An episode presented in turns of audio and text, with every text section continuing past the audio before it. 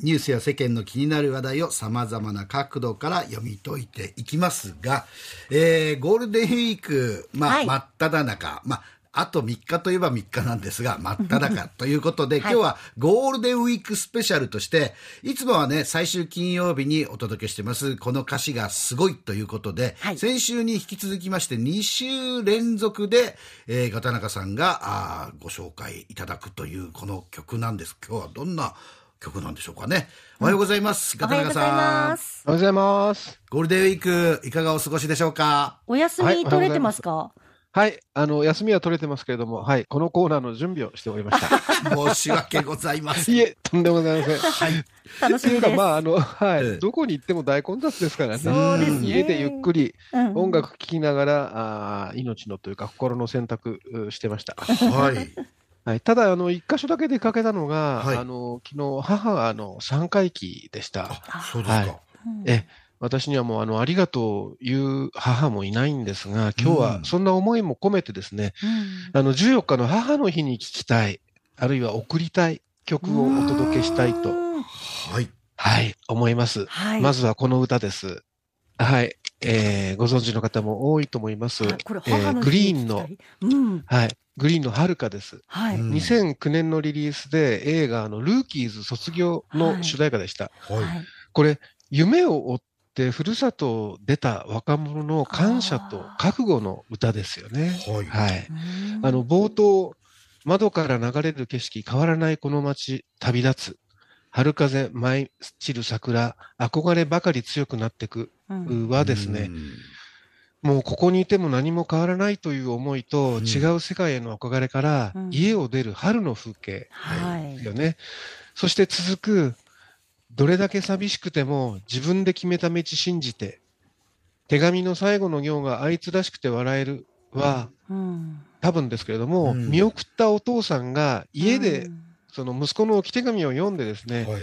お母さんに語りかける言葉でしょう。もしかしたらお母さん泣いてたかもしれませんし、うんだから笑えるねと言って慰めているのかもしれません。うんでも多分 お父さんも本当は寂しいんですよはいね。うんはい。あの、お二人もあの、東京に出るとき、ご両親は寂しかったんじゃないでしょうか。いやいや、うち、もう僕、これ今、その冒頭の歌詞とか、まさにその通り、僕は4月に東京へ出て行ったので、うん家の前でお袋立って泣いてましたもんね。あ、そうですか。あはい。ーはい。まさに重なります。ね重なりますよね。うん私もあの、自分で大学もアパートも借りて決めてですね、うんじゃあってもう本当に気楽に家を出たんですが、ずっと後になって、あの日、母は一人でずっと泣いてたと、うん年老いた母から聞いた妻に聞きました。あ おふくろは僕には言わなかったんですけどね。うんはいなるほどね。えーごめんなさい、歌詞に戻ります。いえいえいえ。でも、あの、旅立った彼には、ずっと両親の言葉が残ってます。うん続く歌詞と2番にもあるんですけれども、えーまず、誰かに嘘をつくような人になってくれるな。うんこれと、まっすぐにやれ、よそ見はするな、下手くそでいいはお父さんの言葉です。えー傷ついたって笑い飛ばして、傷つけるより全然いいね、という言葉と、信じることは簡単なこと、疑うよりも気持ちがいいね、はお母さんの言葉です。ううんんそして歌は家を出た今の自分が両親への感謝と覚悟を語ります。うん一番では気づけばいつも誰かに支えられここまで歩いた。だから今度は自分が誰かを支えられるように。で、最後はどれだけ寂しくても僕らは歩き続ける。必ず帰るから思いが風に舞うあなたの誇りになる。です。うんあなたの誇りになるって、そう多くの若者が願って、今年もふるさとを出たんだと思います。うんはい。だからこれ、この季節にぜひ聴いてほしい歌でもありますはい。ですね。じゃあ、うん次はもっとストレートにお母さんに届ける歌です。はい。この歌お聴きください。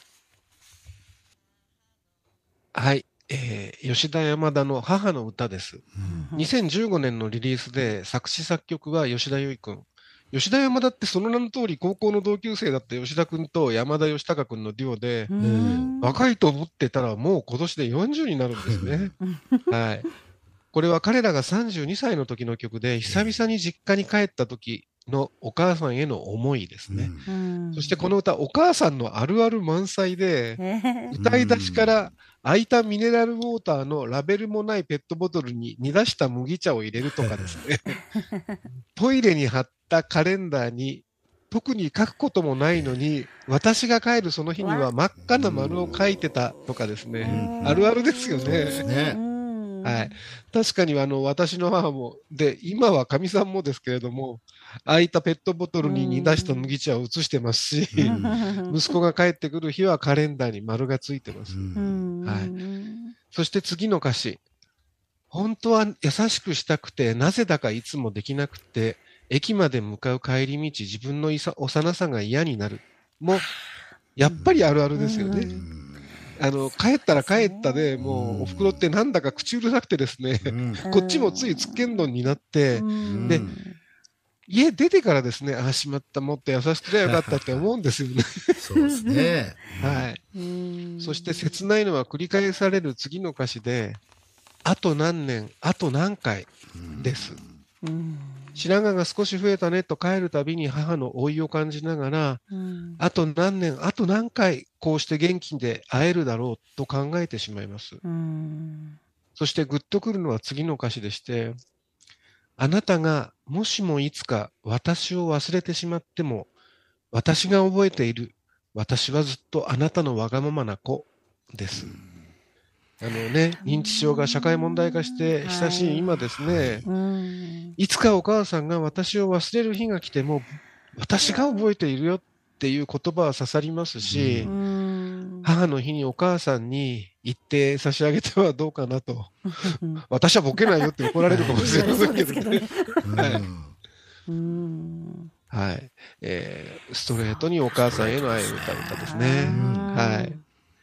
じゃあ、えー今週も3曲目、えーもう1曲ですね。これは母の日の歌というよりですね、年老いたご両親がいらっしゃる方すべてに、ご両親の人生に思いを馳せてほしいと願って、そして今、聞いてくださっているリスナーさんの中にもう長年連れ添って、今はもしかしてため息混じりの日々だったりしても、懐かしいあの頃を思い出していただければと願って、この曲です。はい。これもお同じ吉田山田の名曲、日々です。うんあの、2013年のリリースで NHK みんなの歌で放送されて大きな感動を呼びましたよね。はいあの、もう目を合わせて話すことも少なくなった老夫婦。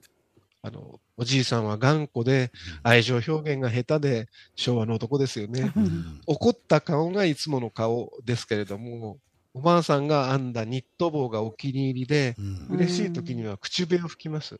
でも、うんありがとうが言えません。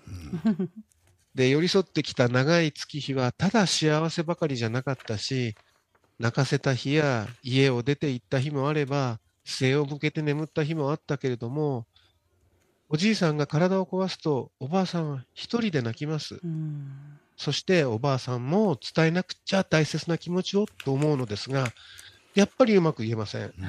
そして、繰り返されるサビが主曲ですね。うん出会った日、恋に気づいた日、結婚した日、別れたいと思った日、うん子供を抱いた日、手を離れた日、溢れる涙よ。これは幸せな日々。涙の数だけ、きっと幸せな日々。という歌詞です。はい。うん実はつい先日、あの、私は同い年の同僚を亡くしました。入院からわずか2週間の休止でしてね。ええお別れの会で、奥さんは、まだ長い出張からごめんなさい。思い出した。ああの、ただいまって帰ってくる気がしますーって言って泣かれましてね。うんみんなもらい泣きしたんですけれども、あの、どうかね、悔いを残さないためにう、んお母さんにお父さんに、で、大切な人にですね、感謝の思いを伝えたいなって私も思いますし、伝えてほしいと思って今日はこの3曲を選びました。いやはあー確かにねあの言いたくてもねなんか 言わ直にな言えないなんかがあるんですよね。そんなの、ね。本当はい。いらないんですけどね、い。うん。言えばいいんですけどね。そうですよ。ね。だから、言わなくちゃう。うんうん、私も昨日 3回忌行ってきて、はいもっと親孝行しとけばよかったとかね。もっとありがとうってたくさん言っとけばよかったとか思いましたけどうも、ん。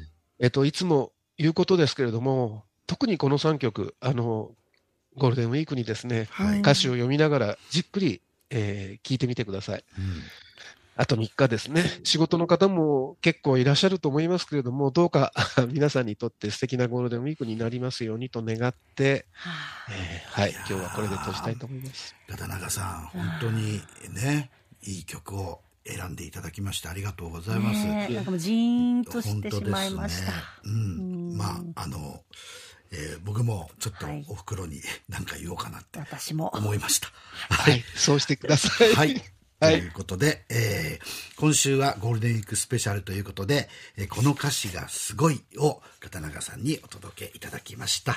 えー元サンデー毎日編集長片永修一郎さんでした。ありがとうございました。ありがとうございまはい、どうもありがとうございました。